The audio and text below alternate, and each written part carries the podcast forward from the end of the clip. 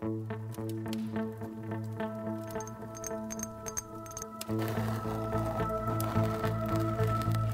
pouvoir caché des matériaux, un podcast de Saint-Gobain.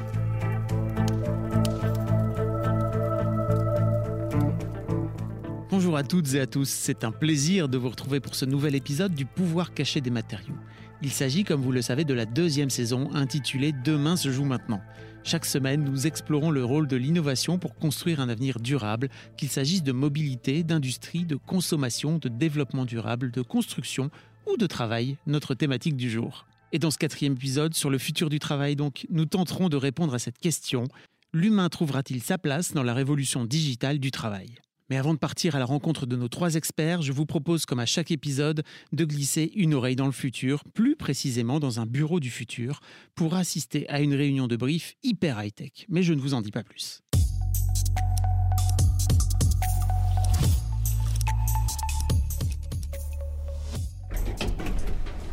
Salut Albert Salut Elise, tu as passé un bon week-end? Bof. J'étais à une expo sensorielle au Palais de la Découverte. Ils proposaient une expérience antigravitationnelle, j'ai pas du tout aimé la sensation. Ah, Alors, euh, je te propose qu'on passe directement au programme de la semaine. Tu peux me sortir le planning, s'il te plaît? Oui, bien sûr. Tu verras que c'est surtout le début de semaine qui est chargé. Aujourd'hui, entre 11h et 15h, tu as réunion de suivi de l'immeuble Agility avec l'équipe qui est sur place. Tu seras projeté en avatar sur le chantier. Tu veux que je te mette l'option température et odeur réelle du lieu? Il fait frisquer en ce moment, je te conseille de rester sur l'environnement intérieur. Non, mais moi dans les conditions réelles. C'est plus correct vis-à-vis des équipes qui sont sur place. Comme tu veux. En tout cas, il ne neige pas, et avec les conditions météo favorables, les ouvriers ont pris un jour et demi d'avance. Carrel 8.4, l'intelligence artificielle dédiée au chantier, a transmis l'info aux machines des fournisseurs. Des matériaux seront livrés dès demain pour qu'on puisse profiter du gain de temps. Parfait. Délivré Express euh, avait un camion de dispo immédiatement? Non, Carrel 8.4 a trouvé une société de livraison qui vient de s'installer dans le quartier du fournisseur. Leurs véhicules autonomes assureront la livraison demain. Ok, très bien. Tu pourras m'organiser un café virtuel avec quelqu'un de chez eux, histoire de faire un peu connaissance. Hmm, C'est noté.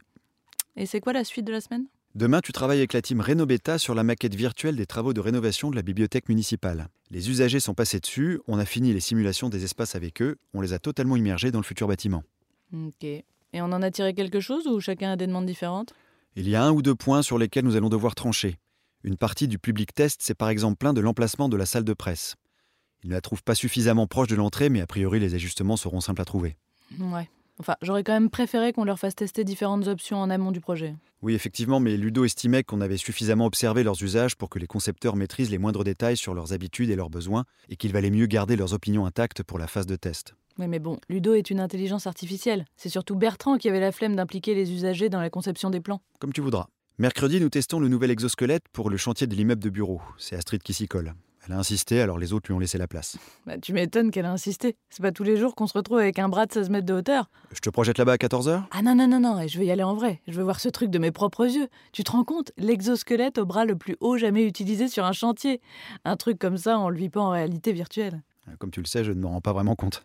Oh, c'est moi t'es en train de te vexer C'est fou ce que les cobots peuvent être susceptibles de nos jours. Alors nos collègues ne sont pas encore des robots, mais la révolution digitale du travail, elle, est bien là. Et aujourd'hui, ce n'est pas de télétravail dont nous allons parler, mais d'une autre révolution. Plus discrète, mais peut-être aussi plus impactante. La révolution 4.0, celle qui connecte tous les objets et les machines entre eux, celle qui modèle l'intelligence artificielle et les cobots, celle qui intègre de la réalité virtuelle ou augmentée dans les process, celle qui bouleverse toutes les collaborations. Et ce sera la première grande question de cet épisode. À quoi ressembleront les nouvelles collaborations 4.0 Pour en parler, nous avons rencontré Frédéric Pouille, qui est directeur industriel du métier isolation de Saint-Gobain. Sa mission, entre autres, penser et organiser les chaînes de valeur et de production les plus efficaces possibles. Et depuis quelques années, il voit arriver de nouveaux outils digitaux qui transforment peu à peu le quotidien de ses équipes et de ses partenaires ceux qui ont l'habitude de la vie en usine connaissent la réunion du matin. La réunion du matin, je pense que ça se produit dans toutes les usines du monde. Donc les, équipes de jour arrivent sur le site euh, entre 7h et 8h du matin et sont impatientes de savoir ce qui s'est passé. Et donc on se réunit euh, et on fait le point sur les événements de la nuit, les événements de la veille, euh, l'atteinte des objectifs de la journée qui, vient de se terminer. Et les principaux événements qui sont prévus dans la journée qui vient, les interventions de l'entretien, euh, les éventuels changements de fabrication. Donc il y a, un flux d'échanges euh, important qui se passe à ce moment-là, qui est un moment vraiment critique, un temps managérial important dans la vie de l'usine. Avec le 4.0, en fait, on est en mesure maintenant de faire ce type de réunion autour d'un tableau interactif qui va être mis à jour, qui va être connecté en fait à des bases de données de l'entreprise ou à des systèmes d'information de l'entreprise, mettre à jour en automatique un certain nombre de KPI qui vont être passés en vue par l'équipe, par et voire même automatiser le flux d'informations post-réunion. C'est-à-dire lorsque, typiquement dans une réunion comme celle-là, on va décider euh, euh, entre 4 et 10 actions euh, que les, membres de l'équipe vont se partager. Vous pouvez recevoir sur votre téléphone portable un mémo comme quoi vous venez d'accepter une action pendant la réunion et vous allez pouvoir la suivre pendant la journée, la garder, la garder à l'esprit pendant votre, votre bloc-notes, voire valider la réalisation de l'action dans le courant de la journée et mettre à jour le plan d'action en temps réel pour la prochaine réunion du matin. Ça allège euh, toute la charge de reporting, la, la personne qui devait aller euh, faire la tournée des machines pour aller récupérer les informations, bah, tout ça s'est mis en route automatiquement. Donc on passer plus de temps à la discussion. Les personnes ont l'impression d'avoir une, vue plus complète de la situation et plus fiable également. Au niveau des opérateurs, on demande aux opérateurs de faire par exemple des contrôles, euh, d'aller contrôler un niveau d'huile, d'aller contrôler la température de tel ou tel capteur. De plus en plus maintenant, ces checklists sont accessibles sur une tablette ou sur le, mobile. Donc l'opérateur peut recevoir un mémo, attention, euh, il, est, euh, il est 11 heures, euh, donc il y a le deuxième tour de ronde du matin qui est à prévoir dans l'heure qui vient. voilà la checklist qui est à réaliser.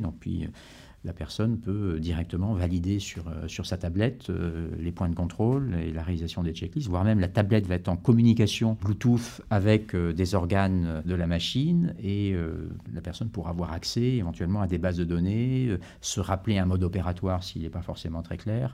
Donc ça facilite la formation et l'appropriation par les opérateurs des installations de production. Et on en espère, alors sur le, on n'a pas encore suffisamment de recul pour pouvoir évaluer l'impact sur le temps long, mais on en espère une, une meilleure fiabilisation, une meilleure appropriation des installations euh, les plus complexes par nos opérateurs. De nouvelles façons donc de gérer les tâches au quotidien, mais également un nouveau rapport à installer avec tout l'écosystème.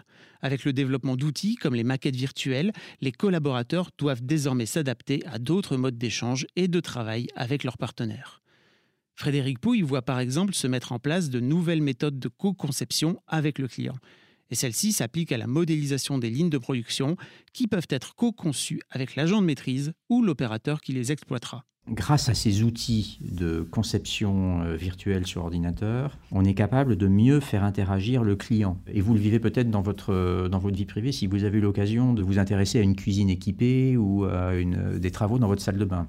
Vous avez accès maintenant à des configurateurs en ligne, c'est-à-dire que le fabricant vous donne accès à sa CAO et vous donne un outil de conception assistée par ordinateur rudimentaire dans lequel vous allez pouvoir vous-même rentrer vos propres spécifications et donc participer de fait à la conception du produit. Donc la conception se fait de plus en plus en interaction entre l'utilisateur et le concepteur. C'est-à-dire qu'au lieu d'avoir une spécification qui est purement fonctionnelle, le client qui nous dit voilà, je voudrais une salle de bain euh, grande, spacieuse, lumineuse, on va lui proposer un configurateur et il va pouvoir nous dire bah, lumineux, qu'est-ce que ça veut dire pour vous? Est-ce que c'est des tons plutôt gris clair? Est-ce que c'est plutôt dans des tons verts Il y a une possibilité d'enrichir la relation avec le client, d'enrichir la spécification qui est permise par ces nouveaux outils.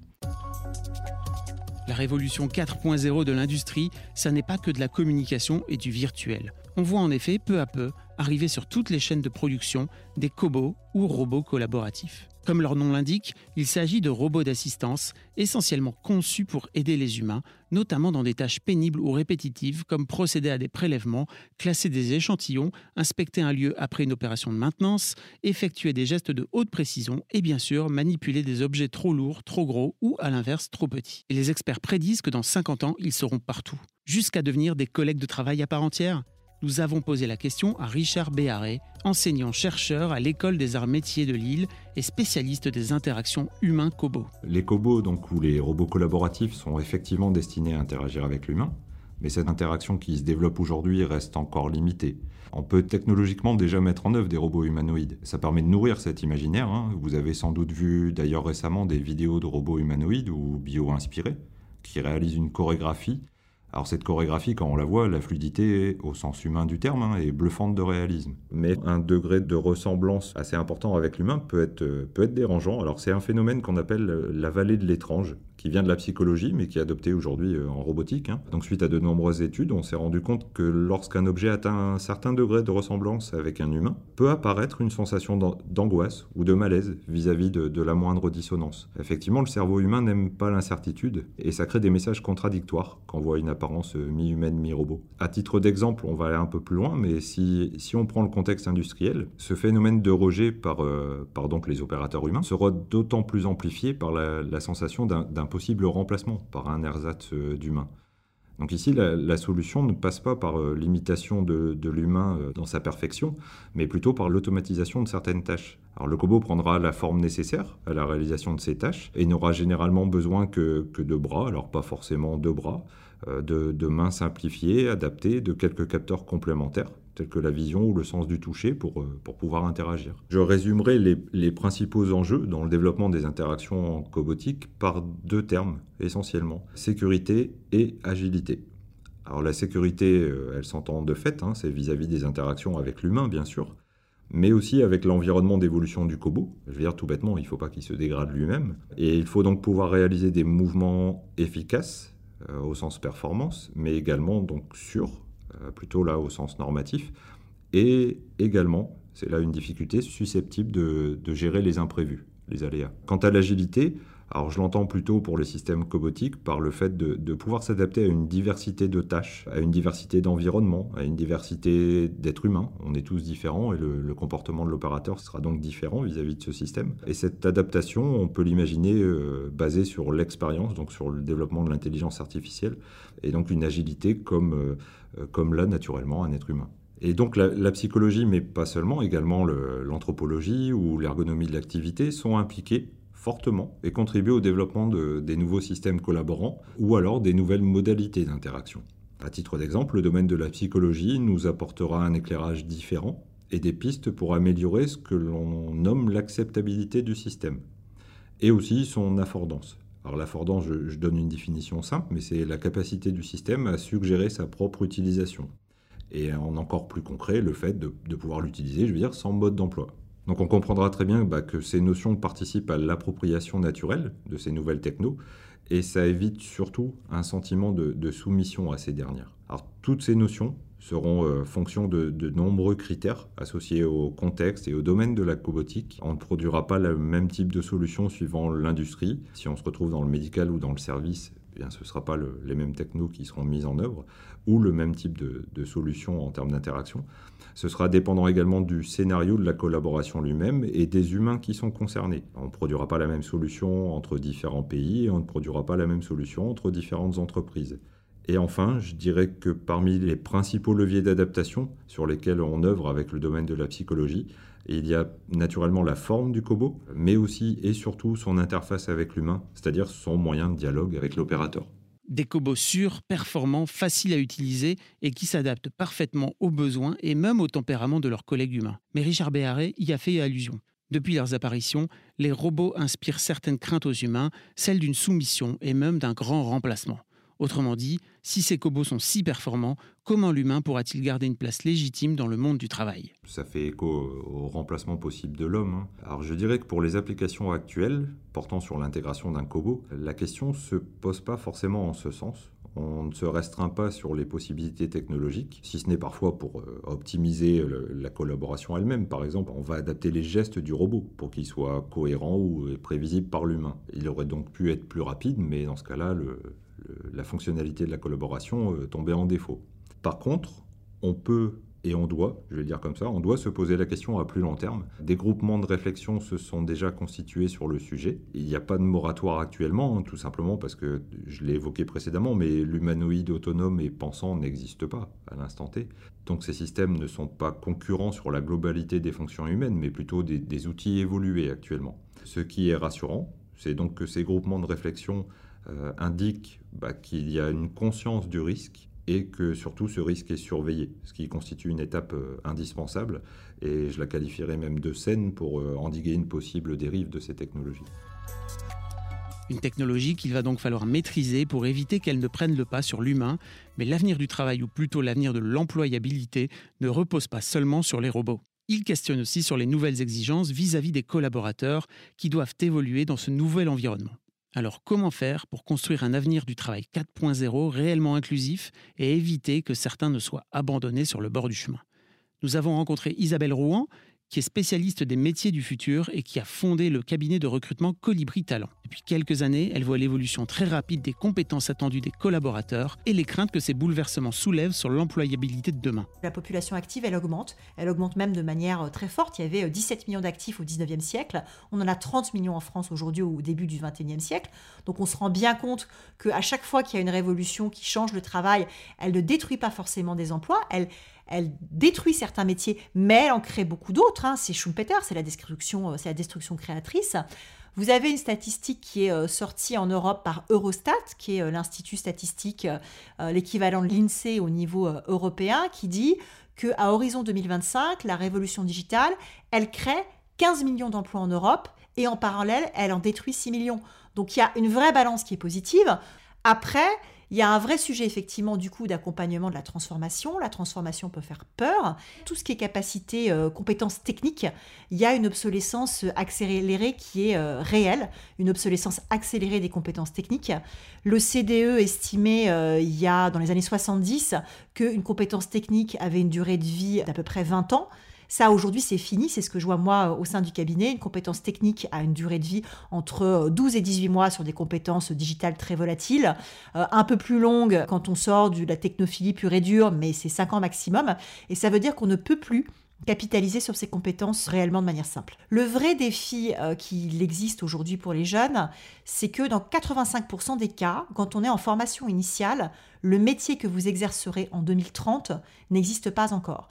Donc c'est un chiffre qui a fait beaucoup de bruit, qui date de 2017, qui a été euh, sorti par l'Institut du Futur, qui est un think tank californien, qui est euh, cofinancé par Dell et effectivement, le, le défi du coup, c'est que pour un jeune, comment est-ce qu'on se prépare à des métiers qui euh, n'existent pas encore? Et au-delà de ça, la durée de vie s'allonge, euh, la durée de, de, la vie travaillée, la vie active s'allonge du fait du report de l'âge des retraites, donc il faut embarquer tout le monde dans cette transformation.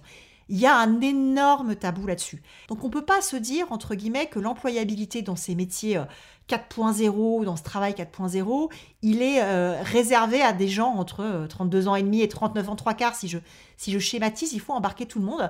Et pour ça, ça nécessite bien sûr un effort de formation, mais je pense surtout un effort d'ouverture d'esprit de la part des recruteurs, de la part des DRH, de la part des dirigeants. Parce qu'en fait, moi, je crois beaucoup à la complémentarité euh, générationnelle. On a parlé beaucoup à un moment des reverse mentors, donc entre guillemets des profils milléniaux nés dans le digital qui allaient accompagner des profils un peu plus expérimentés pour cette transformation dans les entreprises. Moi, je crois beaucoup à l'inverse, au reverse reverse mentoring. Donc l'idée, c'est pas de faire un tour sur soi-même et de revenir au point de départ, mais de voir ce que des profils expérimentés qui ont un peu de bouteille, qui ont vécu des transformations, qui ont vécu des choses parfois dures, qui ont vécu euh, des vrais sujets de business, qui ont vécu d'autres crises. Là, on est en train d'affronter une crise, mais on en a vécu une en 2009, on en a vécu une en 2001, on en a vécu une en 91. Des profils qui ont vécu ça sont aussi capables d'accompagner les transformations d'entreprise et d'accompagner les collaborateurs plus jeunes.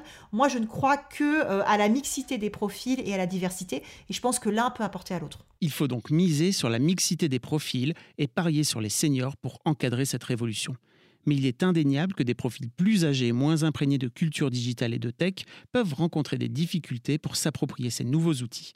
Alors comment les aider à s'adapter aux nouvelles exigences du travail? Isabelle Rouen et Frédéric Pouille nous livrent leurs éléments de réponse. Moi, je trouve qu'il y a beaucoup de choses qui sont faites. Déjà, on peut parler de la réforme de la formation qui redonne la compétence au territoire, aux régions et aux salariés pour se former. Le compte euh, personnel de formation est quand même une arme absolument géniale qui permet à chacun de se former euh, pour peu qu'on soit un peu curieux. Le fait de décentraliser les plans de formation, ça aide aussi à avoir du coup des populations qui sont formées au plus près des besoins dans les territoires. Les besoins qui sont euh, dans le nord de la France sont pas forcément les mêmes à Nantes ou en Corse. Donc il y a un vrai effort fait, euh, qui est fait là-dessus. Ce que font les entreprises aujourd'hui, il y a une obligation légale, mais elles le font souvent de manière proactive aussi, c'est la gestion prévisionnelle de l'emploi et des compétences. Donc c'est de se poser régulièrement sur les besoins actuels de l'entreprise et surtout les besoins futurs en termes de métiers et de compétences et du coup d'identifier euh, les populations les plus à risque d'être désintermédiées par le digital et les besoins les plus urgents de l'entreprise pour former les collaborateurs actuels. Puisque l'idée c'est pas de sortir des wagons de gens pour en réembaucher d'autres, il y a vraiment une mission je pense sociétale de l'entreprise c'est assez bien fait et vous avez aussi des outils technologiques qui permettent de faire ça à l'échelle, c'est-à-dire d'avoir des référentiels métiers qui sont dynamiques, d'avoir en fait de repenser chaque métier comme un portefeuille de, compétences de manière très granulaire et de se dire tel ou tel type de population, je peux la former à tel ou tel besoin qui répond à ce que l'entreprise a besoin en termes de croissance, en termes d'agilité. C'est de la responsabilité de chacun et en particulier euh, des dirigeants d'accompagner ce changement pour qu'il se fasse effectivement sans souffrance, sans douleur, et que ce soit pas juste un point de, un point de douleur, un point de, un point de tension. Moi, j'ai des membres de ma famille qui, dans le courant des années 80, ont été mis en pré-retraite avant 60 ans pour euh, inaptitude aux technologies de l'information. Et donc, j'ai ça en tête. Et donc, je pense que la question de la formation des équipes, de la familiarisation à ces techniques, petit à petit, est un vrai enjeu. Euh, c'est aussi pour ça que je souhaite déployer le 4.0 dans nos usines. C'est pour que tout un chacun, toutes les personnes qui travaillent euh, sur le terrain, en fait, aient la possibilité aussi de se familiariser petit à petit à ces outils. Si tous les mois ou tous les deux mois, vous découvrez euh, et vous pratiquez une fonctionnalité nouvelle, vous faites évoluer vos compétences de façon presque inconsciente. Et je pense qu'il faut que les managers soient attentifs à créer ces conditions-là, même s'il n'y a pas de profit euh, visible à court terme. On n'utilisera plus les machines industrielles dans 10 ou 15 ans comme on les utilise aujourd'hui, et donc il faut, penser à former les équipes et, à faire quelque chose de positif à partir de ça. Parce que pour moi, fondamentalement, quand même, l'industrie, c'est une aventure humaine. Il faudra donc continuer à rassurer et accompagner les collaborateurs d'aujourd'hui et de demain pour tirer au mieux parti du potentiel énorme de cette révolution 4.0. Car s'il faudra certainement du temps pour permettre à chaque entreprise et à chaque salarié de trouver sa place, son rythme et ses intérêts dans cet avenir hyper digital, le futur du travail pourrait être libéré des tâches les plus répétitives, les plus pénibles, les moins intéressantes et épanouissantes pour donner un sens nouveau aux missions des collaborateurs. C'est la fin de cet épisode. Merci à nos trois experts, Frédéric Pouille, Richard Béharé et Isabelle Rouen, d'avoir partagé avec nous leurs réflexions. Quant à nous, nous nous retrouvons la semaine prochaine avec une question centrale pour notre avenir à tous. En 2050, la mobilité durable sera-t-elle réservée aux riches? Merci à toutes et à tous et à très vite.